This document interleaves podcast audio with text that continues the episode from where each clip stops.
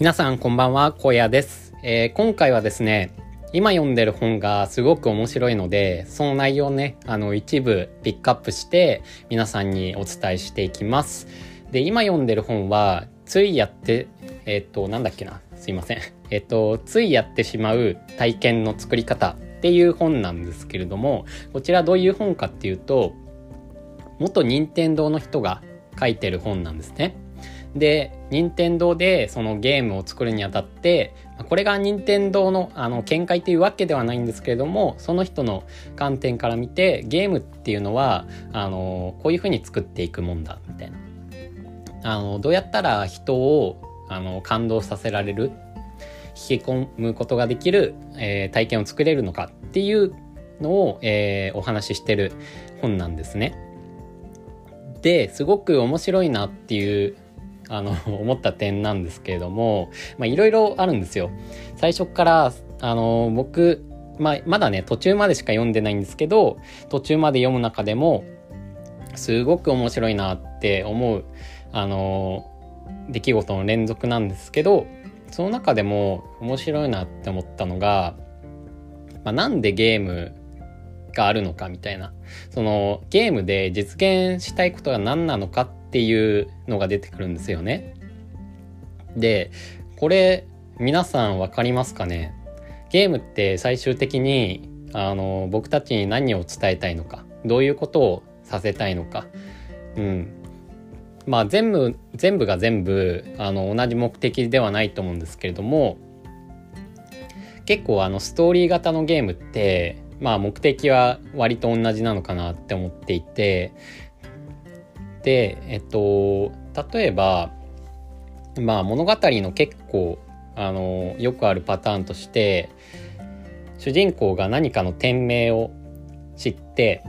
例えばなんか「お前は勇者だ」みたいな「魔王を倒してくるんだ」とかって言われてで決意をして旅に出てで試練を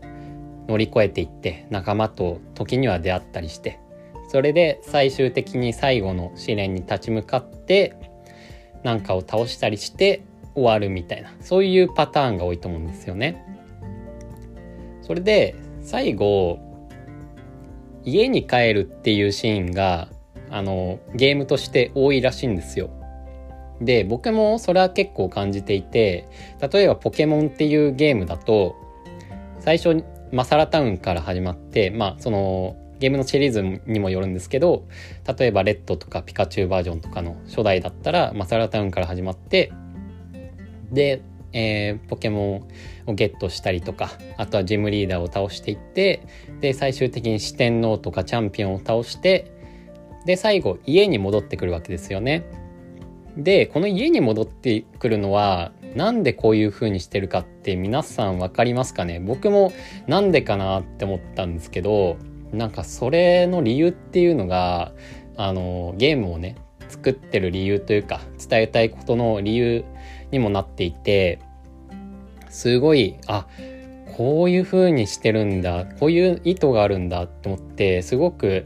あのなんか感動したんですよね。で僕が好きな漫画とかもそうでレイブとかって分かりますかね？レイブっていうのはあのフェアリーテイルとかを書いてる真島真島ヒロさんのあのそのフェアリーテイルの前作のお話なんですけれどもそういったものでも、まあ、最初島に住んでいてでそこで「お前は勇者だ」みたいなこと言われてで悪の組織と戦っていって最後、えー、悪の親玉を倒してで最終的に家に戻ってくるみたいなストーリーなんですよ。で金色のガッシュとかも一緒で最初主人公が引きこもってたんですけどでガッシュが来てで家から出るようになってそれであの、まあ、魔王を倒す魔王というかその魔物たちを倒すっていう戦いに巻き込まれていってそれで、まあ、悪いやつがどんどん出てきてそいつらを倒して最後最後の一人になって最終的に家に戻ってくるっていうストーリーなんですよね。で全部全部じゃない全部が全部じゃないですけど家に戻るっていうパターンっていうのが結構あってでそれは何でかっていうと僕たちに成長を実感させたいからなんだそうです。これなんか面白いですよね。なんであの家に戻ることが成長を実感させることにつながるのかっていうとそのただ魔王を倒すとかっていうだけでもまあその成長っていうのはしてると思うんですけれどもなんか実感するのって結構難しいじゃないですか。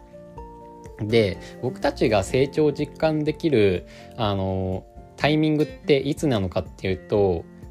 自分がその前の自分過去の自分と今の自分を比較した時なんですよね。でその3について着目した時に成長って実感できるじゃないですか。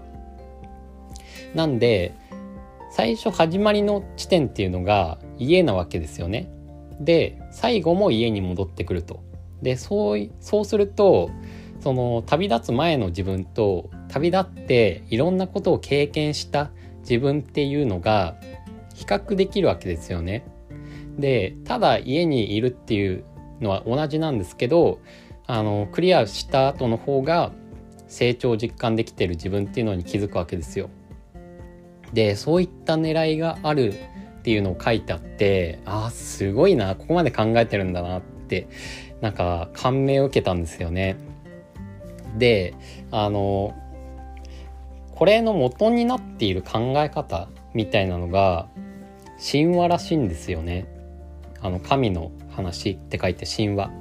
なんですけどあの神話を研究してる人みたいなのがいるらしくてその人が世界にいろいろ存在している神話っていうのを分析した結果あのあらゆる神話に共通している型みたいなのがあるっていうことに気づいたんですよ。でそのついてる名前っていうのが英雄の旅っていう名前なんですよね。面白いですよね。で英雄の旅のその内容っていうのが、えーまあ、円の形をしてるんですけど、まあ、最初天命を知ってで決意をして旅に出て境界を越えて仲間と出会ってで最大の試練に立ち向かってで成長してってで最後家に戻ってくると。でこういう形をあらゆる神話の方でもえっ、とあらゆる神話でも共通して型としてその存在しているらしくてなのでなんかあれなんですよね昔からあるその長い歴史っていうのもなんかモチーフにされてるのかなって思ったりしてまあなんかそういうことが書いてあってうんなんかええー、みたいな。なんかええー、って言うとちょっと感想として浅い気がするんですけどなんかそなんかうんなんでしょうね。そのなんかいろいろとつながってるというかなんかね歴史となんか歴史は繰り返すっていうんですかね。なんかわかんないですけどやっぱりなんかその共感する型みたいなのがあるというかあの僕たちってやっぱりなんかうん物語とかそのねそのいろいろ乗り越えてきたみたいな。うん。なんかそういうストーリーにうん共感を抱くものなんだなみたいな。ちょっとうまく言えないですけどなんかそういうのをね感じましたでえっと結構ね自分たちの人生も一緒だなって思っていて結構あの仕事とかねまあ学生さんの方もいらっしゃると思うんですけど仕事とかって結構同じ作業の繰り返しでつまんないなって思うこととかあのあるんですよね。まあ、けどそのつまんないことの繰り返しなんですけどあのいろいろやっていってその地点っていうのをあのやる前の自分と今の自分っていうのを比較したりするとそのゲームみたいに成長っていうのを実感できるんであのどんどん楽しくなっていくのかなって思いました。科学とかの分野でそのゲーミフィケーションっていうんですけどゲーミフィケーションっていうのは科学、えーと、ゲーム化のことですね。なので日常のあらゆることをゲーム化とかしていけば、えーと、結構そういうねつまらない仕事とかも楽しくなっていくんじゃないかなってちょっと今今思っています。結構まあまあ、自分もねあのゲーム化してるわけじゃないのであの、まあ、実体験を持って実体験を持って、えっと、お話ししてるわけではないんですけれども、まあ、日々の仕事とかでもその例えばこの作業は今まで何分間かかってたけど、まあ、今ではあの30分でできるようになったとかそういう成長って実感できると思うんですよね記録してれば。で普段の生活ってやっぱりそういうのを記録する機会とかって意識的にしないとやっぱりあんまりないし実感しづらいと思うんですけどそういうのを意識的にしていくことで自分が自分をデザインするっていうのができるようになっていくんで